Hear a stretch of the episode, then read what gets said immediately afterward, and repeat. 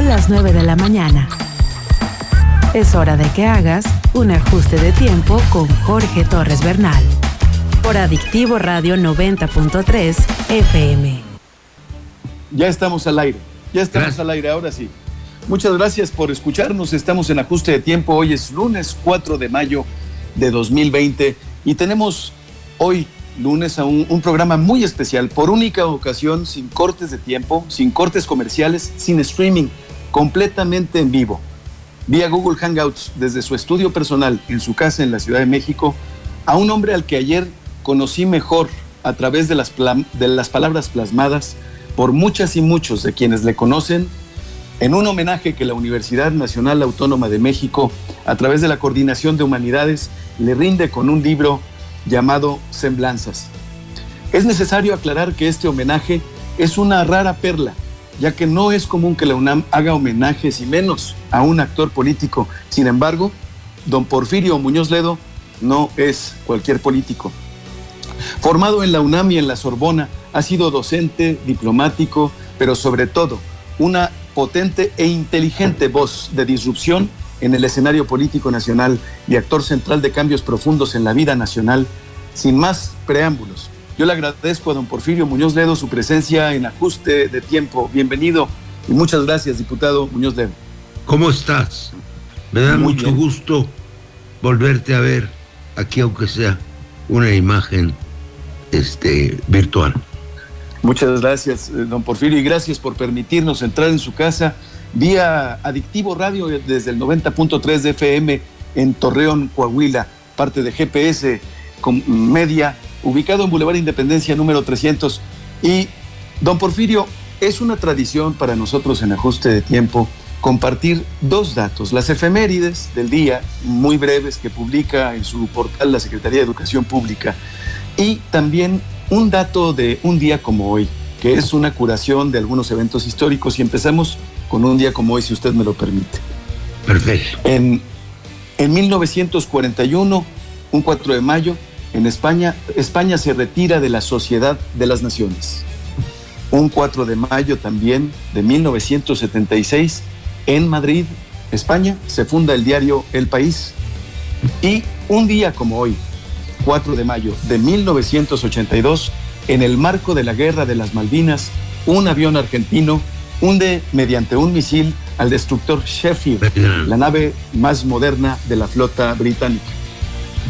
Estos uh, datos son un pretexto, don Porfirio, para platicar un poco sobre estos eventos que estoy seguro que usted eh, recuerda. Eh, con, con eh, usted fue actor central en esos momentos en las Naciones Unidas, si no me equivoco. Claro, ahí estuve en algunos de esos momentos, ¿eh? no en todos. La verdad es que un periodo bastante importante de mi vida, en total unos 14 años, fui diplomático.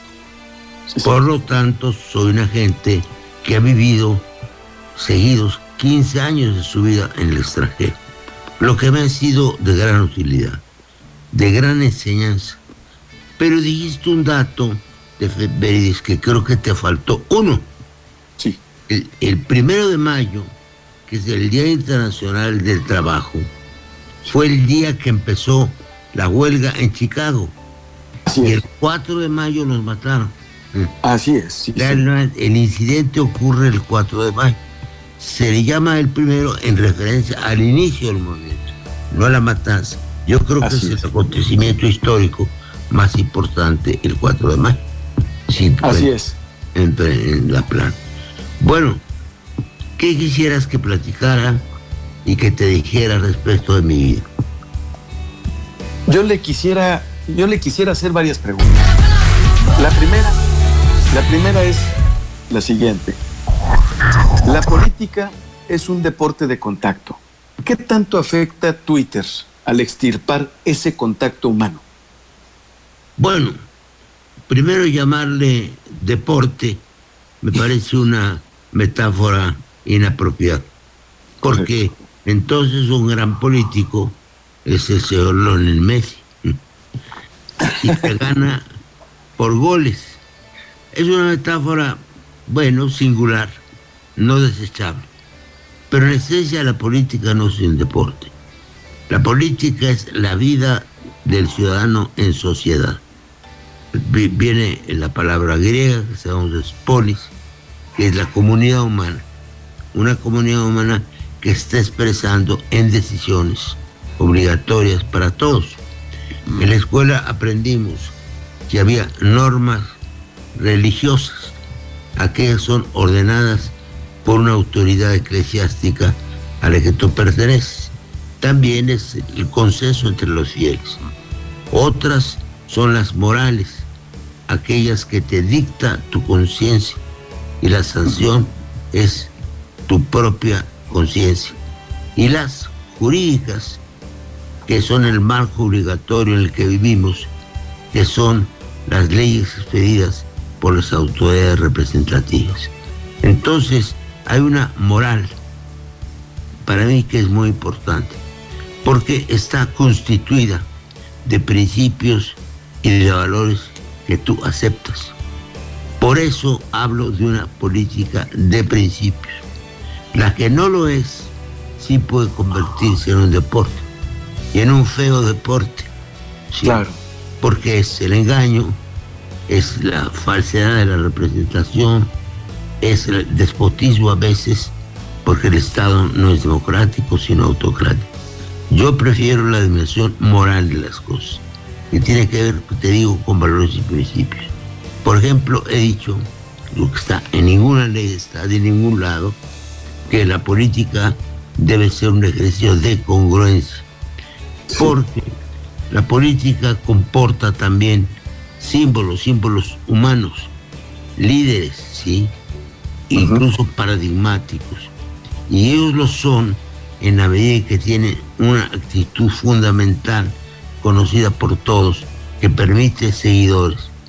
Yo te puedo hablar de Mahatma Gandhi, por ejemplo.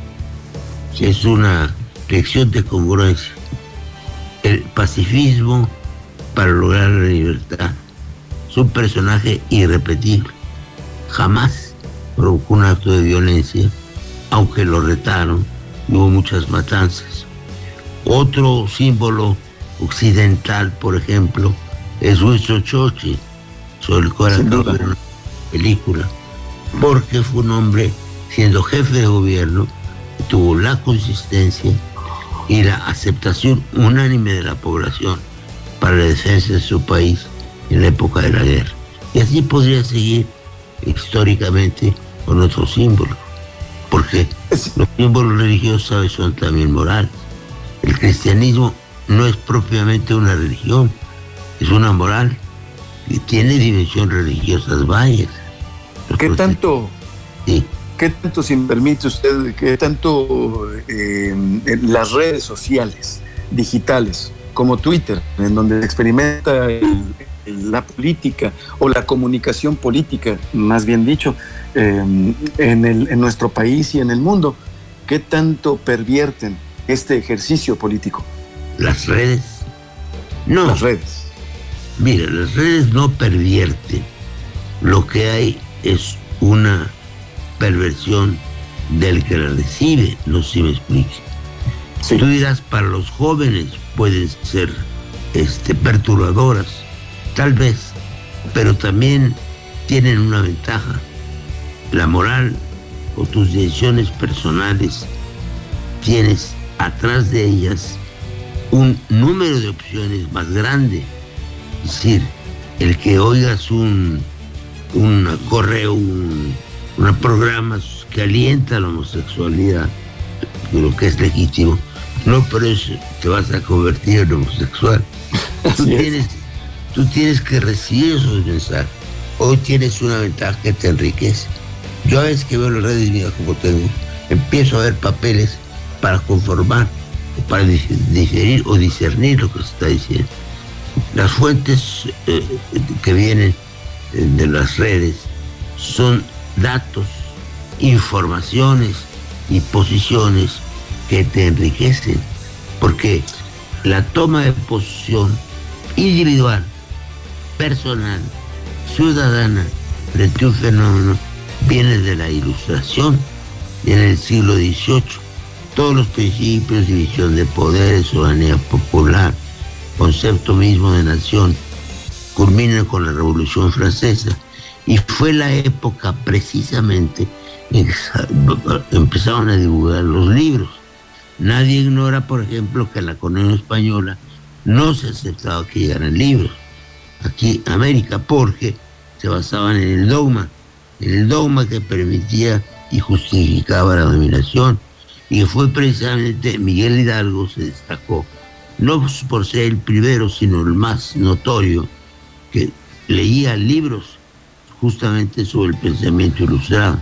Los libros fueron el vehículo para alentar la liberación. Eh, diputado Don Porfirio, usted habla de la ilustración y me hace recordar me hace recordar eh, este libro eh, Semblanzas en donde lo cita uno de sus compañeros cuando en uno de sus discursos usted habla de Morelos también y por qué es el siervo de la nación por la constitución de Apatzingán. Y cómo no. Es una figura admirable porque sin saberlo él es un precursor, es un hombre de ideas muy avanzadas. No solamente es un militar, sino es un militar con ideas sobre la nación. Por ejemplo, en los sentimientos de la nación, texto muy importante, dice que la sociedad debe promover con todo su poder la educación. Esto es fundamental es la norma de todo gobierno y si no la cumple, está faltando un principio fundamental.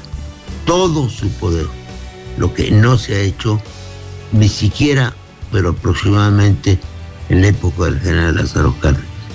Tiene otra idea precursora que es muy importante. No reconoce jurídicamente la colonia española porque dice que no puede haber un poder legítimo basado en la guerra, en el combate armado, que es un principio que después recoge las Naciones Unidas, que es que la conquista no da derechos. Eso es muy importante. Y que hay una, un, un fundamento nacional, social y popular para construir un Estado. Eh, diputado, usted actualmente es diputado federal y usted ha sido diputado y senador, usted ha sido eh, parlamentario, Porfirio el parlamentario. Recuerdo que también el comunicador político, cito a Leonardo Curcio, quien habla de este momento de las redes y de la globalidad, em, y, hablan de, de, un, de una mente que habla de la profesionalización de la, del aparato público y del, del parlamento. Usted en el 97, sin mal, no creo, creo no recordar, creo recordar, eh, eh, eh, ante el presidente Ernesto Cedillo, siendo usted presidente del PRD, le responde, nosotros, citando la constitución de Cádiz, tengo entendido, nosotros somos más que vos. El pacto, el pacto de Aragón. El pacto, de Aragón. Exactamente. ¿Nos puede decir las, palabras que, que son tan significativas, porque las han citado varias veces en esta semblanza y últimamente las he leído y releído sobre su posicionamiento como un hombre que suma, que quiere acuerdos, que quiere eh, la igualdad. Y también en ese sentido eh, hablan sobre su trabajo en la construcción de la Constitución de la Ciudad de México y en el tema de que el Congreso debe estar representado después de la elección por el 50% de mujeres y 50% de hombres, y esto solamente sucede en Suecia hasta el 2018 que fue elaborado este artículo. Em, vaya, a lo que quiero llegar es, Porfirio Muñoz Ledo ha sido, como secretario de Educación Pública, como secretario del Trabajo y Previsión Social, un, en diferentes etapas de la historia de México, un hombre de suma y de acuerdos, de escuchar otras voces, ¿Me permites? ¿Qué opinas? es que dejaste volando lo del pacto de Aragón. Ajá. Que dice a la letra, nosotros somos tanto como vos, pero juntos valemos más que vos. Es un acuerdo claro de la Baja Edad Media, donde todas las relaciones eran pactuales. No hay una ley sobre todo se pactaba entre Estados reinos. Entonces la fusión ¿sí? con el reinado de Aragón, que en realidad Aragón y Cataluña. Entonces, bueno, de la Castilla del otro lado. Entonces ahí es claro que un principio de igualdad y un principio democrático. Puntos valemos más que. Ahora, dicho al presidente de la República, en una época que predominaba lo que Enrique Krause llama el gobierno imperial, la presidencia imperial, pues parecía un inmenso desacate. Y bueno, fue el discurso. Lograr que se me reconociera como presidente de la Cámara y por lo tanto del Congreso fue una lucha que se ha narrado en varios libros. A pesar de que tomamos en 97 la mayoría, los partidos de oposición, que era entonces el PRD, el PRD al que yo pertenecía, era el Partido del Trabajo, el Partido Verde y el propio PAN, hicimos una mayoría de dos votos, pero no una mayoría, dos minorías de 40. Ninguna la mayoría. Entonces el PRI de entonces quiso eh, mantener la presidencia de la Cámara porque sostuvo que eran mayoría y no lo eran. La mayoría es la mitad más uno. Nosotros sosteníamos que eran la primera minoría. Entonces, eso fue legalmente. Fue una batalla ideológica, conceptual. Recuerdo una caricatura de la época en donde yo llevo el círculo y el presidente del PRD, que, era luego, que fue luego gobernador de Tabasco, Arturo Núñez, llevaba un, cuadrado, ¿no? ¿Qué es que tiene razón? ¿El círculo o el cuadrado? Y finalmente ganó el círculo. Nos tuvieron que reconocer, porque ellos no eran la mayoría. Y no podían y no nos dejamos seguir presidiendo la Cámara. Ese fue. ¿Qué paralelismos? Disculpe, ¿qué paralelismos encuentra usted como diputado en aquel entonces y como diputado actualmente? Con las cámaras, con el Congreso, con ese ambiente. Ah, ten en cuenta que lo que vivimos ahora es una concreción, un resultado de la transición democrática. Primero, las cámaras en la época de... Bueno, primero las cámaras fueron beligerantes a partir del 88. Por ejemplo, fue otro dato que protagonicé, la famosa interpelación a Miguel de Madrid. Esa es la primera. Es...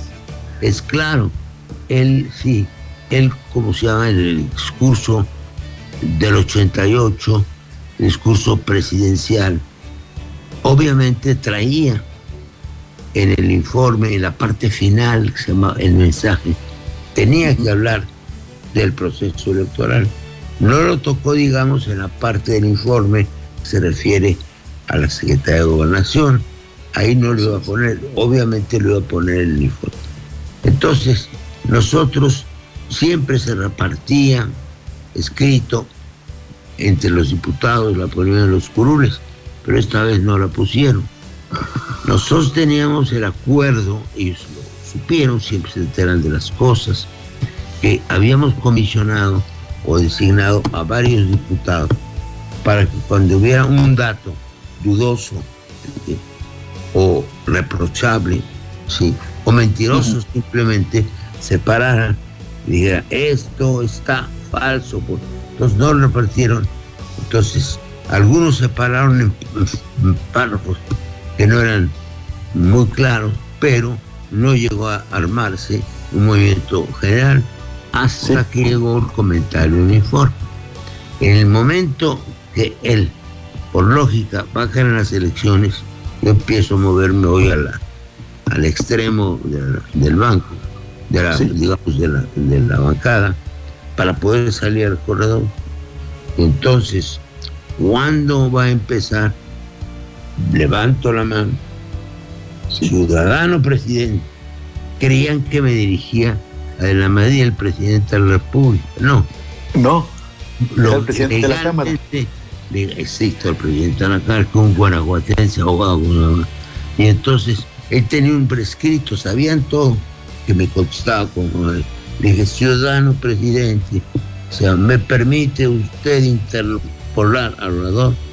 Pretiene, pues si el procurador no lo acepta, no te puede interpelar. ¿eh? Así es. Acepta usted la interpelación. Y no me dejó hablar. Entonces salí de plano al corredor y empecé a leer un texto muy fuerte, que era muy breve, y no se sueltan las gentes los una, una, una alud de personas que obviamente no eran el público que estaba en las tribunas arriba, sino que eran gentes de la de las policías, Correcto. unos de la ejército, rapaditos, y, y a título de que son los periodistas, se me vienen en más y ocupan el, el corredor central por el cual el iba a salir, lo bloquean. Entonces yo salgo para sentarme, como ya estábamos acordados, de que después de que yo hablara, los representantes del Frente Democrático Nacional saldríamos, iban a salir atrás de mí. Sí. Ya estaba planeado y los se adelantan. Entonces, yo tengo que dar marcha atrás y hacer un llamado a mis compañeros que me sigan. Pues hay una mezcla de policías, de informantes, diputados, senadores. Se hace un verdadero tumulto, ¿verdad? Sí. Eh, en la salida de la Cámara. Y bueno, los del PRI. Que nunca visto en la historia. No, los del PRI dicen que me tiraron de patadas. Un gobernador. Otros me tomaron amistosamente, pero como recriminándome. Y bueno, mentadas, todos en el camino. Del PRI. De. Sí, claro, de diputado. Bueno, finalmente salí. Ayer me habló para una entrevista el periodista Miguel Reyes Razo. Sí. Que fue el periodista que abrió conmigo y que me venía tomando uno de los brazos. Salí como si flotara. Yo recuerdo que hubo momentos en que no pisaba yo. no sacaron. No me sacaron el hombro, pero, pero casi. Ya no pisaba yo. Un tumulto. Y luego, pues ya a la puerta y nos salimos. Eso fue, creo, un gesto de mi gran llorería. Ahora, se explica el temor de Miguel de la Madrid, que había sido compañero mío de escuela y teníamos muchos amigos en común. Siempre diferimos en materia política y él dedicaba más bien al económico, pues trabajó toda su vida en el Banco de México. Entonces, a algún amigo le dije que lo que había que hacer con Miguel era darle de nalgadas, pero primero había que quitar la banda. Entonces, Miguel creía que lo iba yo a hacer, que iba a subir. Bueno, si hubieran dejado a lo mejor, le iba yo a quitar de dar nalgadas. Eso Oiga. y se asustó. ¿A quién más hubiera usted, o a quién más nalgaría de la escena nacional lo hubiera usted agarrado nalgadas? A muchos, y es poco para algunos. Yo creo ya lo que creo. a los últimos gobiernos fueron nefastos para el país. Los Ya lo creo. el de ya lo creo Peña, ahora. los dos del PAN, fue tremendo. Diputado, ¿qué nos puede decir ante la polarización? Es una pregunta obligada que seguramente quienes nos están escuchando en ajuste de tiempo, este programa que se llama Ajuste de tiempo a propósito de esas a, algunas agendas que preparamos, que preparé yo personalmente de, de medios cuando así lo compartí en un blog. Tuve la oportunidad de participar en su campaña para presidente de la República en el año 2000 por el PAN e incluíamos en esas apretadas por Fue la nueva república lo que la formamos. nueva República. Así es. Empezó a través del único partido que la apoyó. Porque hay una confusión. Se dice que yo cambié varias veces de partido. No. En la política plural mexicana, varios partidos pueden apoyar a una persona. No sé si me explico. En lo loco. Sí. Por ejemplo, a mí me apoyaron en distintas elecciones uno, dos, tres partidos que eran del Frente Democrático Nacional, El ingeniero Cárdenas en sus distintas postulaciones suman nueve partidos que lo apoyaron. Así es. Eso no significa pertenecer a diversos partidos, sino que diversos partidos coincidieron en tu persona. Es muy importante. Así es. Y a propósito de eso, recuerdo un episodio que, cito en, aquella entrada del blog, que yo lo, tuve la oportunidad de vivirlo. Ya yo eh, y mucha gente lo seguíamos por su habilidad con el uso del lenguaje. Y recuerdo que en aquella ocasión Armando Labra, subsecretario de Gobernación, había hecho algunos dichos sobre usted y usted entró diciendo algo sobre Armando Labra, no sé si lo recuerda. No recuerdo. Usted llegó diciendo Nueva República, bueno, era un salón de un acto de muy cerca del, café eh, La Habana, en un lugar de eventos en la Ciudad de México, naturalmente. En la, Avenida Morelos todavía, terminando la Avenida Morelos, llegando a Bucareli. Así es, y estábamos congregados ahí bastantes periodistas, ah, simpatizantes, integrantes de Nueva República, y usted llegó como relámpago, así como dice Sun Tzu o Azorín en el político, y dijo Armando Labra, que seguimos avanzando. Y soltaron la carcajada todos los representantes de los medios de comunicación, porque fue muy puntual su aseveración en aquel momento. ¿Qué haciendo referencia. Armando Labra, que seguimos avanzando, como diciendo... No, hombre, lo del Quijote.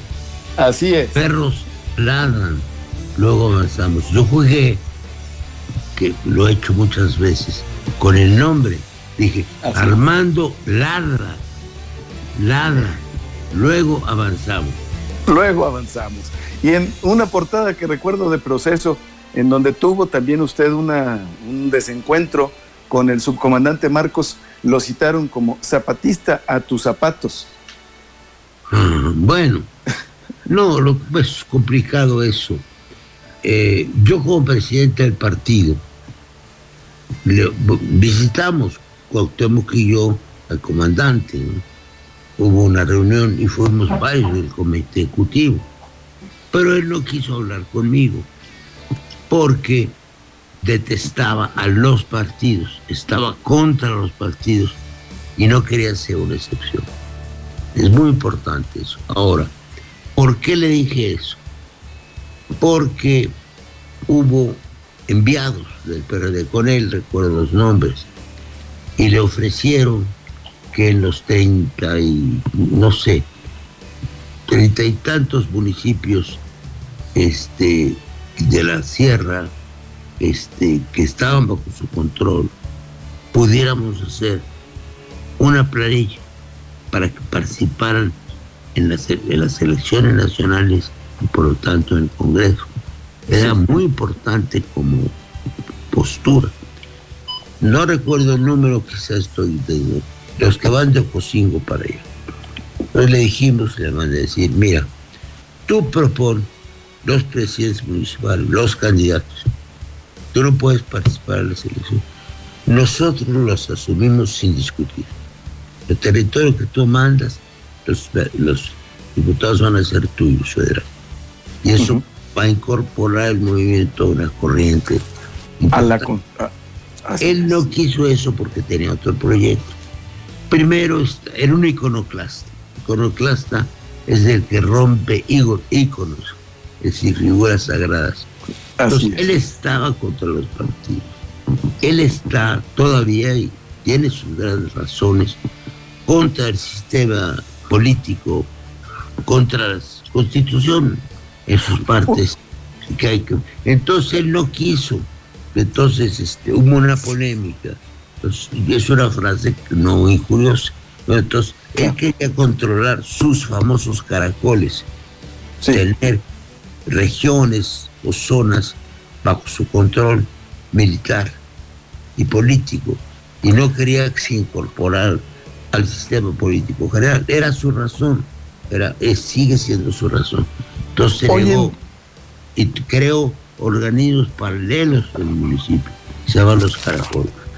Así es. Hoy, hoy en día, don Porfirio, vemos, eh, vemos eh, pues un, un, cambio político eh, muy importante en el país y hay mucha gente que se encuentra tal vez molesta con el sistema de partidos políticos, decepcionada de la clase política, de los actores políticos, actrices políticos, ¿qué nos puede decir usted a los ciudadanas y ciudadanos que estamos cansados de esta cuestión a la que usted alude también en cuestión de tiempos oficiales en donde se pervirtió el tiempo oficial a los partidos en una producción como si fuera una venta de productos, como si estuviéramos vendiendo refrescos, en vez de compartir un mensaje ideológico, de eh, compartir un mensaje este, válido, nutritivo, ilustrado de los partidos políticos.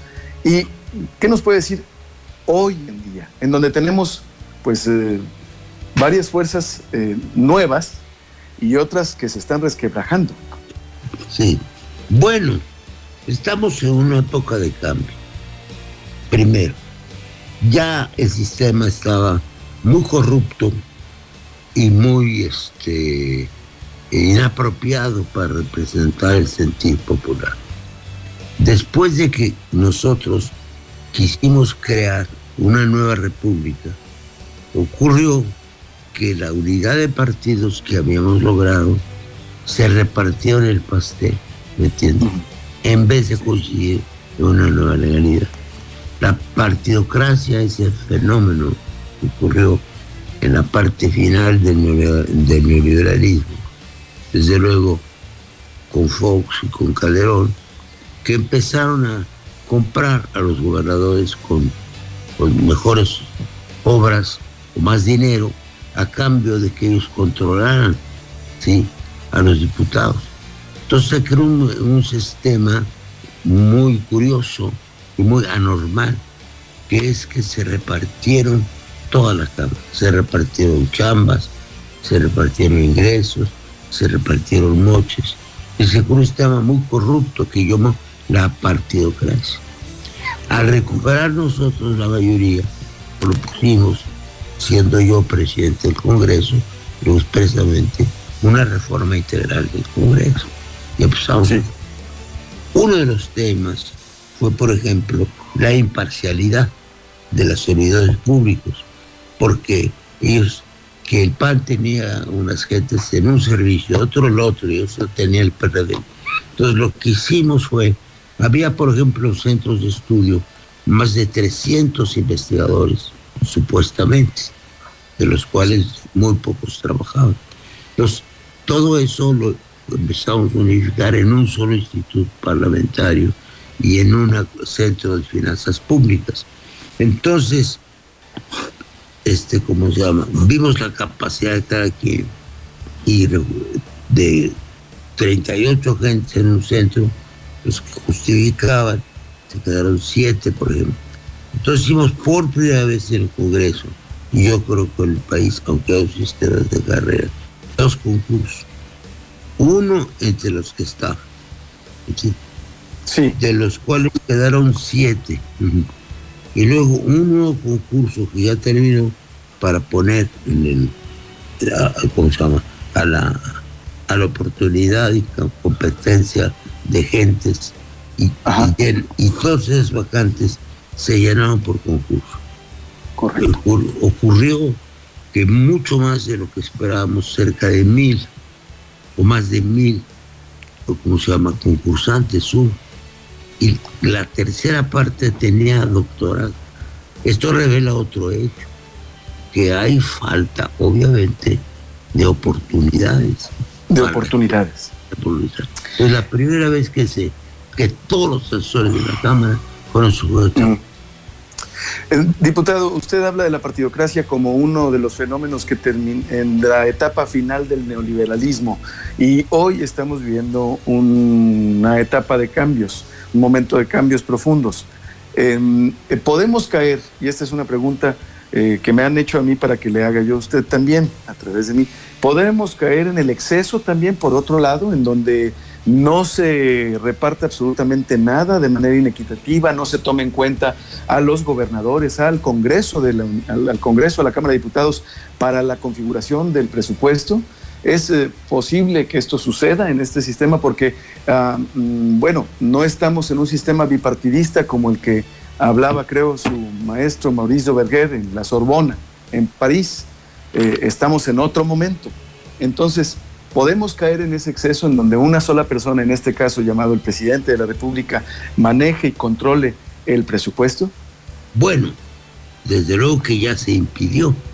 Había un proyecto de ley hacendaria donde, por una pequeña reforma, un artículo, el presidente de la República podía conformar y aprobar o hacer aprobar el presupuesto por sí solo, por sí, mismo. Esto ya se impidió. Es decir, ya hay un ya hay la intervención de la Cámara ya está, porque ya se recibió el proyecto y está estudiándose por la Comisión del Presupuesto. Nosotros invocamos la soberanía del Congreso y el hecho de que históricamente la Cámara de Diputados, los parlamentos, nacieron para aprobar el presupuesto. Es lo que se llama la Carta de 1215. A la corona, como vemos en las películas, los sostenían los varones. La corona era una institución carísima. ¿eh? Entonces, los varones pactaron con el rey que le daban el dinero para sostener ejército, para sostener gastos reales, para sostener toda ostentación, siempre y cuando ellos aprobaran el presupuesto. Yo Así tengo es. dinero, pero es la esencia de la Carta Magna, es un documento histórico fundamental, porque ahí nace el Parlamento. Lo digo de modo muy claro. El Parlamento en el mundo nació para controlar los gastos del rey. Ese es. No le puedes quitar al Parlamento esa función porque lo destruye. Pues es destruir el Parlamento. Claro, es la, eh, es la, razón de ser del Parlamento o de la Casa de. Esa intentó. Muñoz Ledo, eh, ¿es un diputado sin Parlamento o tiene Parlamento con qué? Ah, bueno, es una vieja frase de Lorenzo Miguel cuando era yo senador. Así es. Porfirio es un senador sin Senado. Sin Senado, así es. el caso. Pero existe una Cámara de Diputados muy robusta. No es como entonces una Cámara de miembros que eran todos en prisa, los dos nuestros, los primeros senadores de oposición la historia, Fiene Martínez y yo, que bueno, lo desafiamos, pero sin efectos prácticos. Ganamos todos los debates, pero perdíamos todas las votaciones. Ahora no es así. Tenemos una alianza que se llama Juntos Hacemos Historia, que no solamente es Morena, es también el Partido del Trabajo y el Partido Contra Social, que ahora se nos ha adherido el Partido Verde. Con ellos casi tenemos mayoría constitucional. Podemos reformar la constitución con alguna o pocas alianzas, pero tenemos mayoría para aprobar las leyes. Entonces yo no veo la razón práctica por la cual se quieran dar facultades extraordinarias al Ejecutivo en materia presupuestal, si teniendo la mayoría de todo lo, lo va a obtener. Es innecesario, es innecesario. Pero además da una mala señal. Sin duda. Quiere rascar, dice además, bueno, el presidente tiene hoy mayoría, ¿por qué quiere reforma esta ley? La única explicación es que el TV, la gente piensa, perder la mayoría. Estaban dando un mensaje negativo, al contrario, a las próximas elecciones. Él debiera, y ya lo está haciendo, así lo entiendo, dar, respetar el marco constitucional y dar la impresión de que tiene toda la seguridad de que se van a ganar las próximas elecciones, para que entonces tenga esa mayoría. Yo le quiero hacer una pregunta, le quiero hacer dos preguntas antes de pasar. Bueno, no, de una vez le quiero hacer el cuestionario para conocer mejor a una persona que se lo adjudican eh, erróneamente a Marcel Proust, pero que después en, un programa de entrevistas francés, tengo entendido que se llamaba Apóstrofe, cuyo anfitrión era Bernard Pivot, un entrevistador famoso les hacía este cuestionario a sus personajes y a sus invitados. Y yo quisiera hacerle estas preguntas a usted. Son más bien preguntas personales que nos permiten conocerlo mejor. ¿Qué tiene eh, que ver Marcel Proust en esto? Eh, solamente que se le adjudica la autoría, pero no es un, cuestionario cuya autoría se le adjudique a alguien en particular. Eso se ha descubierto. Eh, él solamente lo contestó y era un ejercicio de la época en donde él participó. Marcel Proust era, digamos, un escritor que, ¿cómo se llama? Que retrataba a la persona y su paisaje, es decir, los detalles, el gusto que tenía, lo que lo rodeaba, en mucho detalle, que es extremadamente interesante. A usted le encanta la pintura, yo sé, yo, yo entiendo que usted es un admirador de la, de la pintura. Y yo le quiero preguntar, ¿cuál es... Lo importante arte para mí es la pintura y, bueno, derivadamente la escultura. Me considero realmente un, no solamente un este, fanático de la pintura, sino un conocedor de la pintura, porque la vida me ha permitido viajar muchísimas veces, y en ciudades europeas o norteamericanas como Nueva York o, o Los Ángeles, he acudido a un número inmenso de museos. Es más, tengo todo un sector aquí en mi biblioteca importantísimo, que son puros libros de arte, y luego tengo otros de arte antiguo, y yo los saco con frecuencia tengo mis, mis admiraciones. Yo podría haber dado una pintura universal, pero... Usted, usted daba una entrevista hace días en donde decía que estaba releyendo y viendo películas y sobre todo esto tiene que ver las preguntas que le quiero hacer. Don Porfirio Muñoz Ledo, ¿cuál es su palabra favorita? Amor. ¿Cuál es la palabra que menos le gusta? cualquier leperado. ¿Qué es lo que más le causa placer?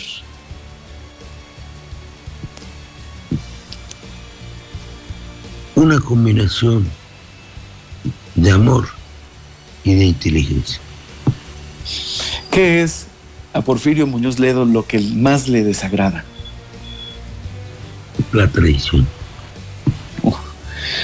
¿Cuál es el sonido o ruido que más placer le produce?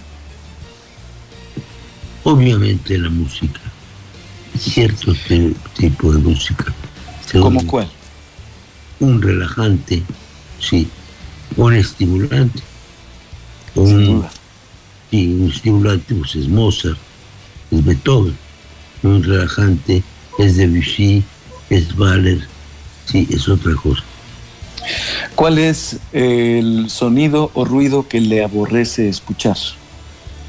La estridencia. ¿Porfirio Muñoz Ledo tiene una grosería favorita? No, no, porque este la única grosería que es eficaz es la del dominio popular. Uno no habla un idioma si no sabe injuriar. Correcto. muy importante.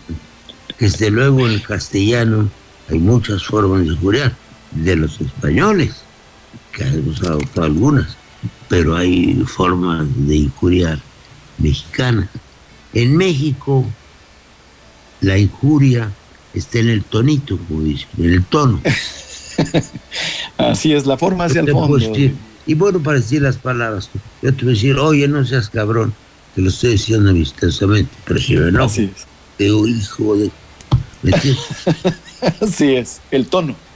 El tono, el tono. El tono es la injuria. Las mismas palabras las puedes usar amistosamente. ¿eh? Sin duda, sin duda. Don Porfirio, aparte de su profesión, ¿qué otra profesión le hubiese gustado ejercer? La de actor. Y Me hubiera gustado ser actor. ¿O cuál otra, perdón? La de pintor. Yo no tengo condiciones para ser pintor. A mí me gusta la pintura y la poesía. Poesía lo intenté en la adolescencia, pero admiro tanto a la poesía que no me sentía digno de ella. Hice eh... La pintura yo no tenía facultades, ni las tengo para ello. Pero la actuación era muy importante. Yo pensaba antes de morir, que me ha ido el tiempo, desde luego yo fui campeón de oratoria y de declamación. Sí. Entonces, yo tengo poesía favorita y que yo se me va olvidando por recitar. Yo tengo pensado un recital con cinco, cinco autores latinoamericanos, por ejemplo, y tengo un recital pensado con cuatro poetas franceses, ¿me entiendes? Es un idioma que manejo, digamos. Entonces, la actuación es muy importante porque la expresión física y la elocuencia y el buen hablar son parte de una vida pública, ¿me entiendes? Sin duda, sin duda, don Porfirio Muñoz Ledo, le quiero hacer dos preguntas más. ¿Qué profesión nunca ejercería? La de enterrador. Correcto. Y en, la En Francia se llama croque-mort, que quiere decir mastica, mastica muertos. Oh, entonces, eh, esa no. Si el cielo existiera y se encontrara Dios en la puerta, ¿qué le gustaría que le dijera Dios al llegar? A mí, ¿qué hubo? Así es. Me gustaría que me dijera, ¿qué hubo, man? Así, con esa familiaridad. Con esa familiaridad. me pasó, Muñoz Ledo, me pasó en Buenos Aires. Fui con un amigo y un argentino a visitar la tumba de Vita Perón que es este un recorrido indispensable, aunque es una cosa pequeña, pero tiene enorme recuerdo. Entonces cuando iba a llegar, había un celador con llaves, tipo de unos 40, 50 años, muy serio. Obviamente había cosas preguntando, oiga, ¿la tumba de Vita Perón está aquí o allá? Me dijo aquí. Entonces le dije, ¿por qué quiere usted esas llaves? cree que es San Pedro? El argentino dijo, no, hombre, que es San Pedro. Yo soy Dios. el que lo, el que lo recibe aquí, chistosísimo. Entonces, yo le dije, bueno, entonces yo lo saludo con cordialidad, ¿sí? Pero con confianza, ¿sí? Entonces aquí sería un cubo, mano, ¿cómo estás? ¿Sí? Ah, sí. ¿Qué te trae, ah, ¿Qué te trae? ¿Qué tenías pensado para mí? Pero una muy familiar, muy familiar. Por camaradería y cálido. Bueno, lo digo, yo le digo que Dios no existe, como dijo el compañero este, Guillermo. ¿Quién fue el que dijo? Sa Sarco. ¿Quién dijo Dios no existe? El reforma. Ahí se va. Ah, el negromante. El negromante. Exacto. Ignacio Ramírez. El, mural de, de, Diego Rivera. De Diego Rivera, que se lo quitaron. No, yo digo Dios es una metáfora.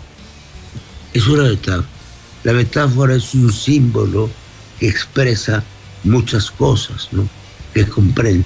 Es la, la más grande metáfora, ¿sí? De algo que no conocemos y que aspiramos, la mayor parte de los humanos, que si hay un más allá, esto tenga un significado, un sentido, pero es una metáfora. Yo Porfirio. no la comparto Don Porfirio Muñoz Ledo, estamos en ajuste de tiempo, ya acercándonos a la recta final, aún tenemos tiempo, pero le quiero hacer yo dos preguntas personales y que también han sido eh, motivo de sus eh, más recientes visitas a la comarca lagunera. La primera es, en este momento de la pandemia, en donde usted coincide con Henry Kissinger, en que despertaremos o volveremos a un nuevo orden mundial, y en este tiempo de cambio en el país, en donde eh, Tamaulipas, Nuevo León y Coahuila han formado un eje, digamos, una agrupación de estados. ¿Qué tan viable, qué tan eh, prudente, qué tan eh, este, certera o puntual puede ser o debe ser la creación del estado de la laguna? Ah, me das una buena noticia.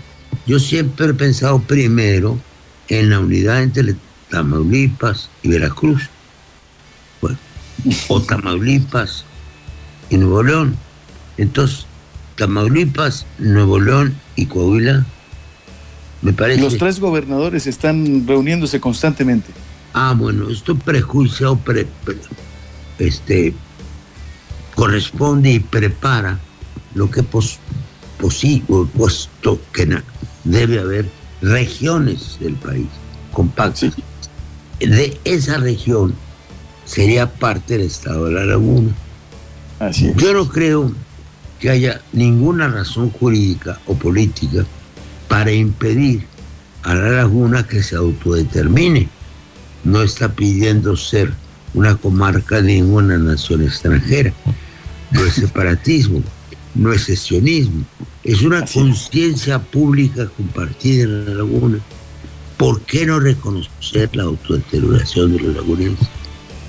Si a los chiapas, chapanecos, que fueron los que pasaron esa prueba en 1824, les preguntas, señor, en una encuesta, oye, chapaneco, ¿tú quieres seguir perteneciendo íntegro a la federación? Claro que sí, Veracruz. Pero es el, única, el único movimiento regional que te dirá que no quiere ser ni de Coahuila ni de eh, Durango. Entonces, no han entendido que es un ejercicio de la autodeterminación de los pueblos. Hay una leyenda de que eso va a permitir la cesión, la ruptura del pacto federal, no. Se añade al pacto federal, como Chapa se añadió en 1954. No dijo cuando no había todavía un México definido. No dijo quiero ser de Guatemala. Por unanimidad se dio una México. Hay que ver la decisión autónoma de los laguneros para proceder con su ciudadanía. El proceso consular es largo, pero puede modificarse en el curso o aprovecharse, porque se tiene que tomar como base un plebiscito de toda la laguna formal organizado por el Instituto Nacional Electoral. Es lo que yo pienso. Estoy a favor del Estado de la Laguna. Muchas gracias, don Porfirio Muñoz Ledo, por su respuesta sobre esta pregunta que también es válida y que, y que es válido también hablarlo con, los, con las autoridades. Y bueno, ya para despedirnos, yo le quiero preguntar a usted, porque nos vamos a, vamos a despedir este espacio con una pieza musical que yo sé que le gusta a usted mucho y que eh, compartimos ese, ese cariño y esa admiración, aunque pues usted lo conoció, Oscar Chávez, Macondo. Macondo de Oscar Chávez, pero yo le quiero preguntar a usted que nos, eh, que nos diga, Porfirio Muñoz Ledo, ¿qué tres deseos le gustaría a usted que se le cumplieran? ¿Qué tres deseos nos comparte, nos puede compartir para despedirnos en ajuste de tiempo? Bueno, la leyenda de los Reyes Vagos y la leyenda de fin de año. Más que deseos, propuestas que he hecho que tienen que ver con el país en su conjunto.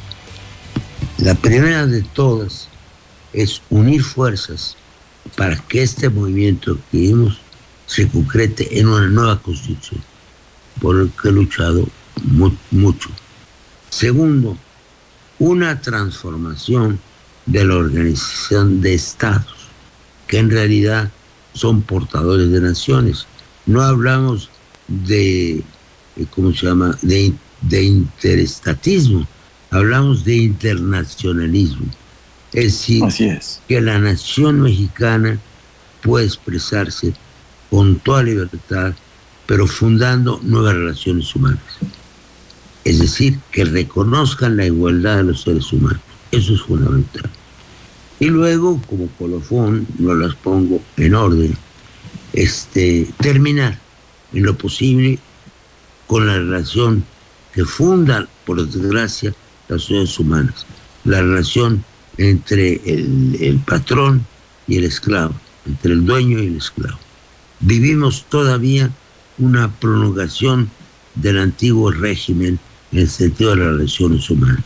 Y se puede decir, sé que tendría razón Mar en decir que el Estado es el administrador de los intereses de la burguesía. Hay que hacer un Estado nacional nuevo que comprenda a todos los mexicanos y, un y una nación que comprenda al México extraterritorial. La nación somos todos los mexicanos donde quiera que estemos. Y el Estado debe ser la expresión de los mexicanos. Es, fundamental. Muchas gracias, don Porfirio Muñoz Ledo. Le agradezco profundamente su tiempo, eh, sus palabras y el que nos permita eh, iniciar esta semana de, en ajuste de tiempo en Adictivo Radio 90.3 de FM desde Torreón, Coahuila, con sus palabras. Don Porfirio Muñoz Dedo, muchas gracias. Nos despedimos de este ajuste de tiempo y nos escuchamos mañana. Vamos a escuchar a Oscar Chávez y Macondo. Gracias. Muy buen Te agradezco la oportunidad.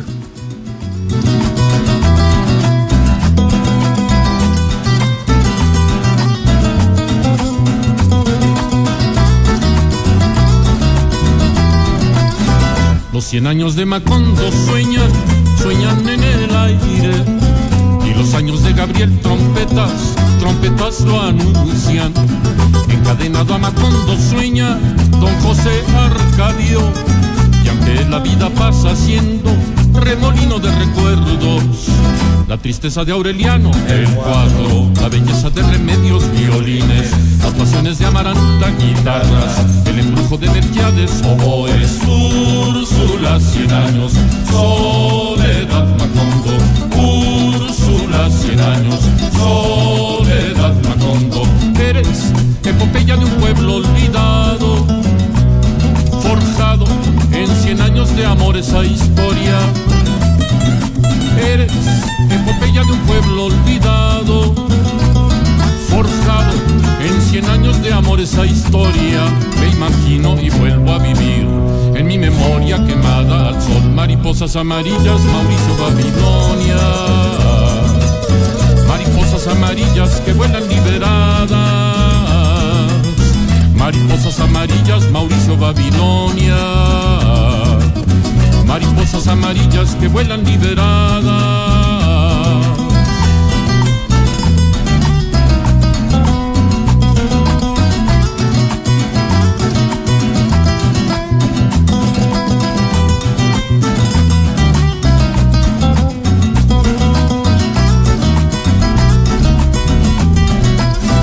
Los cien años de Macondo sueñan, sueñan en el aire los años de Gabriel trompetas, trompetas lo anuncian.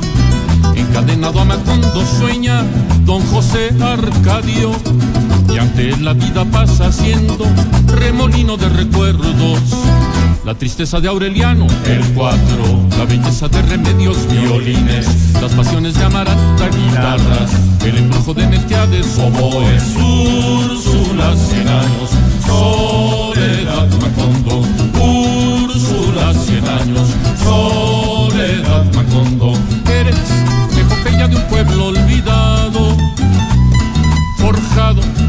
cien años de amor esa historia. Eres epopeya de un pueblo olvidado, forjado en cien años de amor esa historia. Me imagino y vuelvo a vivir en mi memoria quemada al sol. Mariposas amarillas, Mauricio Babilonia mariposas amarillas que vuelan liberadas. Mariposas amarillas, Mauricio Babilonia. Mariposas amarillas que vuelan liberadas.